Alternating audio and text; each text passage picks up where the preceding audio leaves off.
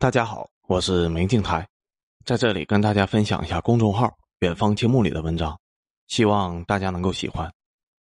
本期文章的题目是“天下无敌”，文章发表于二零二零年六月十四日。一九二七年四月十二日，蒋介石发动反革命政变，侵吞了国共合作的革命成果，大肆的屠杀共产党人、国民党左派及革命群众。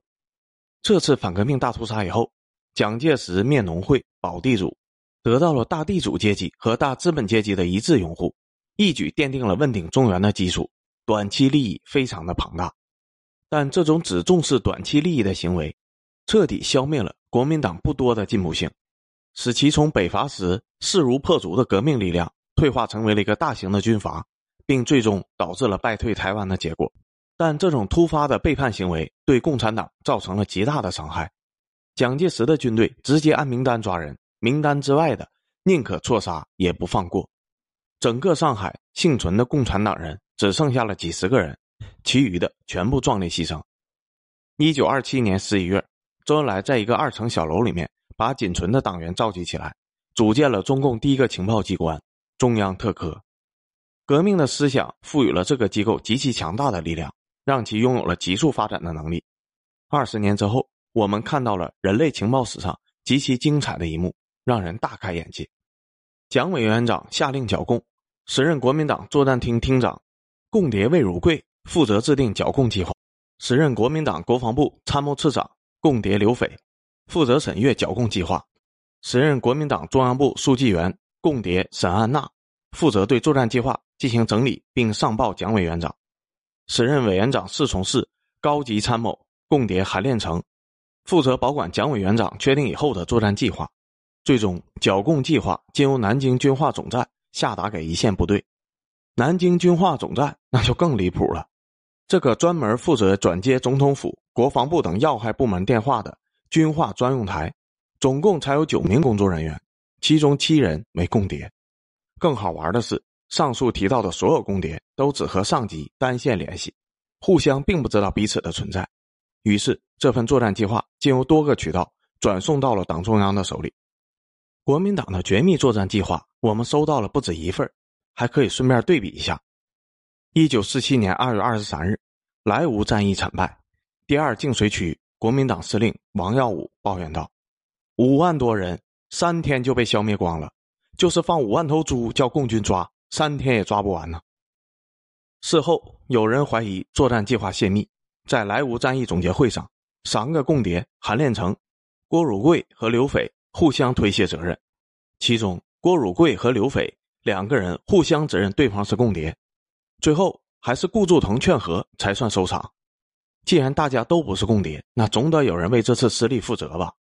国防部负责此事的共有三大负责人：国防部部长白崇禧。参谋总长陈诚、参谋次长刘斐，必须得有一个人出来扛锅呀。最后打了一天口水仗的共谍们达成了一致，联合白崇禧把黑锅甩给了国防部参谋总长陈诚的头上。类似的奇景还有很多很多。同为国民党第三净水区副司令的张克侠和何基峰二人长期互相提防，给对方扯后腿、穿小鞋。没有想到战场起义以后，最后发现。死对头原来是自己人，何基峰以为自己潜伏的功力就已经很深厚了，没想到张克侠的党龄比他还长呢。一九三七年，白崇禧给蒋介石递了一份稿子，叫《全民军事总动员纲领与展开全国游击战争之方案》，谈游击战的有一万多字。这篇稿子是白崇禧的机要秘书谢和庚主笔的，由于写的非常好，蒋介石龙颜大悦。让白崇禧给谢和庚升军衔，但实际上谢和庚是直属周恩来领导的共谍。这篇稿子写完以后，谢和庚心里没有底，是周恩来负责润色并最终定稿的。周恩来亲自给白崇禧当秘书，负责制定机要军事方案，然后被蒋介石全盘采用。更好玩的是，这份机要方案是由国防部参谋次长刘斐负责审阅的，转手刘斐就预录了一份，当成绝密情报送给了周恩来。真是国共不分家呀！一九四六年，胡宗南集中二十三万大军进攻延安。当时整个陕北地区只有两万红军，但胡宗南的机要秘书熊向晖是地下党员，这导致胡宗南所有的命令和部署，党中央都能及时得到消息。所以胡宗南怎么打都是在做无用功。延安看上去危如累卵，但实际上稳如泰山。卫立煌的秘书赵荣生是共谍，张学良的秘书潘崇洲是共谍，汪精卫的秘书汪靖远是共谍，溥仪的侄子是共谍，周福海的儿子是共谍，李宗仁的参议是共谍，宋美龄的亲信严宝行是共谍，傅作义的秘书严幼文是共谍，女儿傅冬菊是共谍，大半个贴身卫队都是共谍。蒋介石侍从室里面带枪的警卫，宋美龄舞伴张默坚。也都是共谍。蒋介石上午在重庆开会骂娘，毛泽东晚上在窑洞里就能知道。败退台湾以后，蒋介石反思了自己失败的原因，感叹道：“天下何人不通共？有太多的国民党高官通共，是蒋介石惨败的直接原因，但不是核心原因。共产党可以搞策反，国民党也可以搞策反啊！而且当时的共产党又弱又穷，给不了高官什么金钱待遇。”但是国民党却可以给高官纸醉金迷的生活呀？为什么那么多的国民党高官宁可放弃高官厚禄的生活，也要冒死通共呢？因为这个世界上真的有那么一批人视高官厚禄为粪土，一心只为国家和民族。普通人无法理解这种思维，所以永远也只能是普通人。就比如上文中提到的郭汝瑰，在淞沪会战时写下遗书：“悍不畏死。”率四十二旅和日军反复冲杀了七天七夜，最后八千人只剩下两千多人，战斗力震惊全国。武汉会战时，郭汝瑰直言陈诚的作战方案有问题，是在重蹈上海和南京的覆辙，并重新拟定了武汉的防御计划，给予日军重大的杀伤。随后，郭汝贵屡立战功，凭真本事步步升迁。但这个人极有信仰，非常廉洁。杜聿明一直怀疑郭汝贵是共谍。讨论淮海战役作战计划时，杜聿明看见郭汝贵在场，死活不愿意说出自己的计划。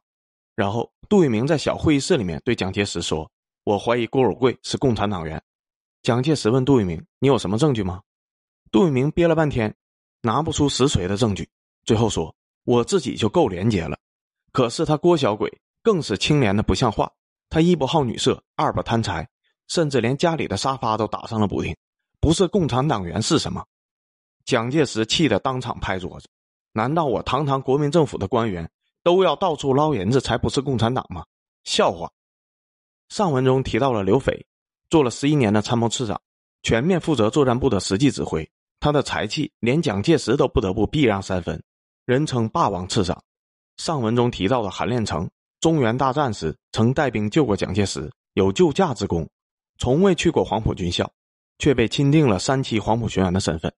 这样的待遇，全国仅有一例，极为特殊，被黄埔内部戏称为“御赐黄马甲”，是黄埔中的黄埔，嫡系中的嫡系。刘斐、郭汝瑰、韩练成的履历都没有问题，都是为国民党立过功、拼过命的人，但这些人最终都选择投向了共产党，而且这些还仅仅是公开资料里面曝光出来的中共地下工作者，还有很多地下党员没有曝光身份，随着蒋介石撤退到了台湾。为什么有这么多的国民党高官愿意放弃高官厚禄投向共产党，导致国民党的核心成为了千疮百孔的筛子呢？那就得问问蒋介石自己了。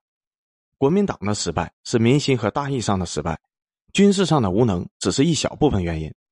国共之间的碰撞本质上是理念和理念的碰撞，路线和路线之间的碰撞，阶级和阶级之间的碰撞，并不是个人矛盾，也不是替换掉几个人就可以解决的问题。广州解放以后，蒋介石乘坐飞机从凤凰山机场飞向台湾，上将洪学智想把这架飞机打下来。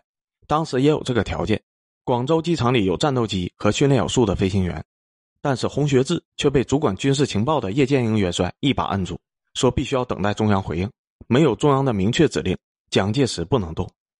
我们要对付的是蒋介石集团，而不是蒋介石本人。好不容易把蒋总裁发展成为运输大队长。怎么能轻易换人呢？元帅和上将的差距就在这里。就这样，蒋介石有惊无险的逃到了台湾。